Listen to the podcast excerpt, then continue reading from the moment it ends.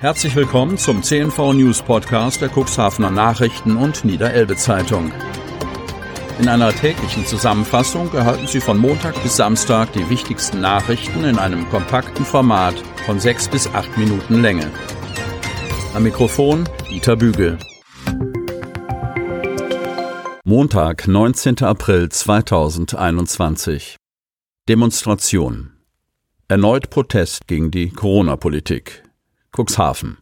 Mit Slogans wie Es gibt kein Recht auf Gehorsam haben ein paar Dutzend Menschen auch am Sonntag wieder gegen die staatliche Corona-Politik protestiert.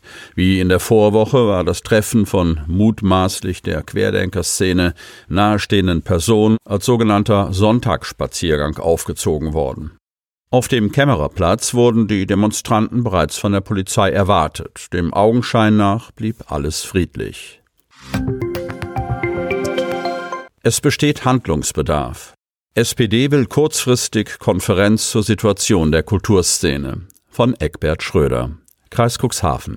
Das kulturelle Leben ist im Cuxland nicht zum Stillstand gekommen, aber durch die Corona-bedingten Auflagen stark in Mitleidenschaft gezogen. Wie kann man Kulturschaffenden aktuell helfen? Welche flankierenden Maßnahmen sind notwendig, um den Kulturbetrieb nach Corona wieder möglichst schnell in Schwung zu bringen? Die SPD im Cuxhavener Kreistag drückt aufs Tempo, um diese und andere Fragen rasch und intensiv zu erörtern. Es soll eine Telefon- oder Videokonferenz mit Betroffenen, Politikern und interessierten Bürgern geben. Uwe Dubbert, Hechthausen, ist kulturpolitischer Sprecher der SPD und nicht nur er macht sich Sorgen um die Entwicklung im kulturellen Bereich.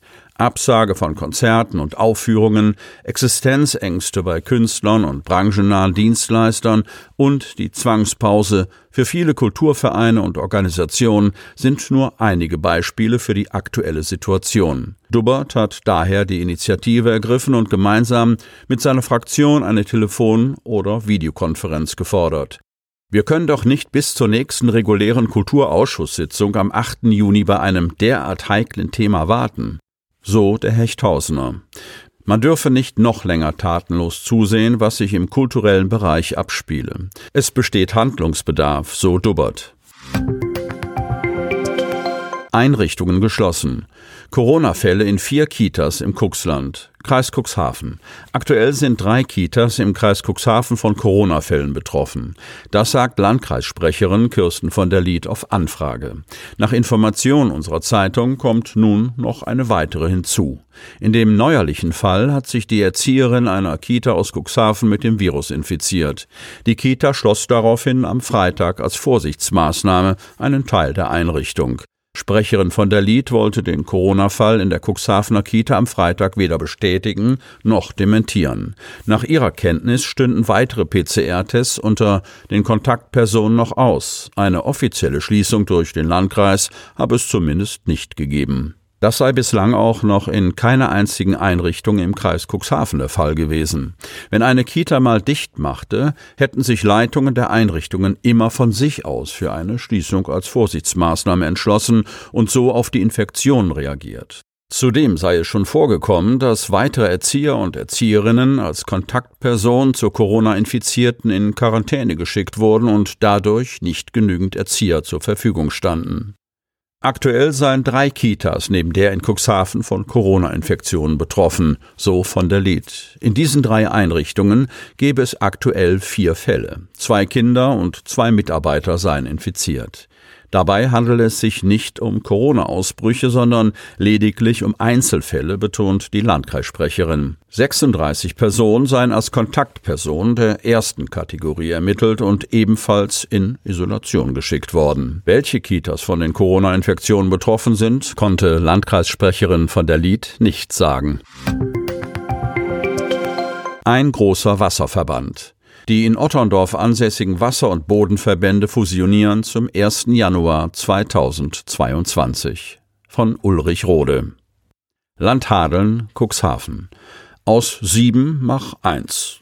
Zum 1. Januar 2022 werden die in einer Bürogemeinschaft der Wasser- und Bodenverbände in Otterndorf aufgeführten selbstständigen Verbände auch formal zu einem einzigen Verband zusammengefasst.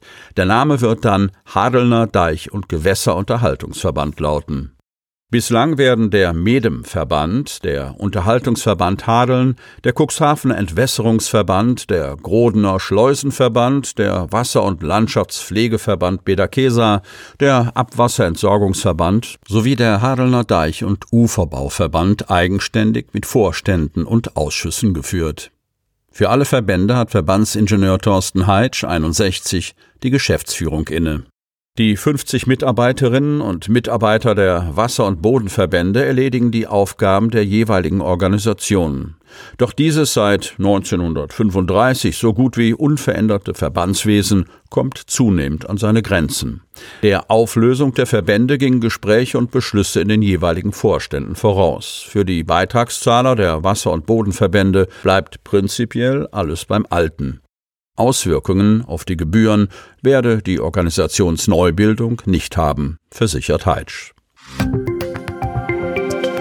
Zweitwohnungen sorgen für Diskussionen. Anwohner und Teile der Politik warnen vor sozialen Folgen eines lokalen Immobilientrends von Kai Koppe. Cuxhaven anhaltende Bautätigkeit und die Preisentwicklung auf dem lokalen Immobiliensektor haben in der Cuxhavener Bevölkerung eine Debatte über mögliche Grenzen des Zweitwohnungsgeschäfts entfacht.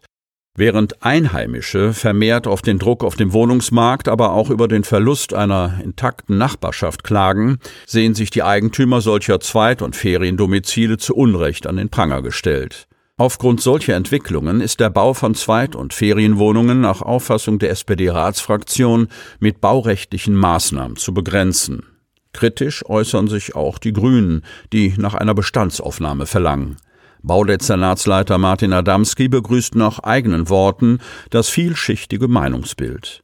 Die Nachfrage nach Zweitwohnsitzen im Stadtgebiet belegt aus seiner Sicht zunächst einmal die Attraktivität des Standortes Cuxhaven. Ohne den Zweitwohnungen ihre Daseinsberechtigung absprechen zu wollen, plädiert Adamski aber doch für so etwas wie ein geregeltes Verfahren. Wir müssen wissen, wo diese Nutzungsform stattfindet, erläutert er in einem Gespräch mit unserer Zeitung. Quartiere mit einer auf den Bereich der Daseinsvorsorge abgestimmten Angeboten, also mit Schulen, Kindergärten oder Geschäften, eignen sich seiner Meinung nach nicht als Zweitwohnungsstandorte. Sie möchten noch tiefer in die Themen aus Ihrer Region eintauchen? In unserem CNV-Themen-Podcast auf Tauchgang gibt's alle 14 Tage per Interview interessante Personen, emotionale Stories und bemerkenswerte Projekte aus dem Landkreis Cuxhaven direkt auf die Ohren. Damit Sie ab sofort keine Podcast-Folge mehr verpassen, benötigen Sie lediglich einen sogenannten Podcatcher. Auf den meisten Smartphones ist dieser bereits vorhanden. Falls nicht, dann suchen Sie ganz einfach in Ihrem App Store nach einem kostenlosen Podcatcher wie zum Beispiel Spotify, Apple Podcast oder AntennaPod. Selbstverständlich können Sie unsere Podcast-Folgen auch direkt über unsere Website unter cnv-medien.de slash podcast anhören. Die hörten den Podcast der CNV Medien, Redaktionsleitung Ulrich Rode und Christoph Käfer. Produktion Rocket Audio Production.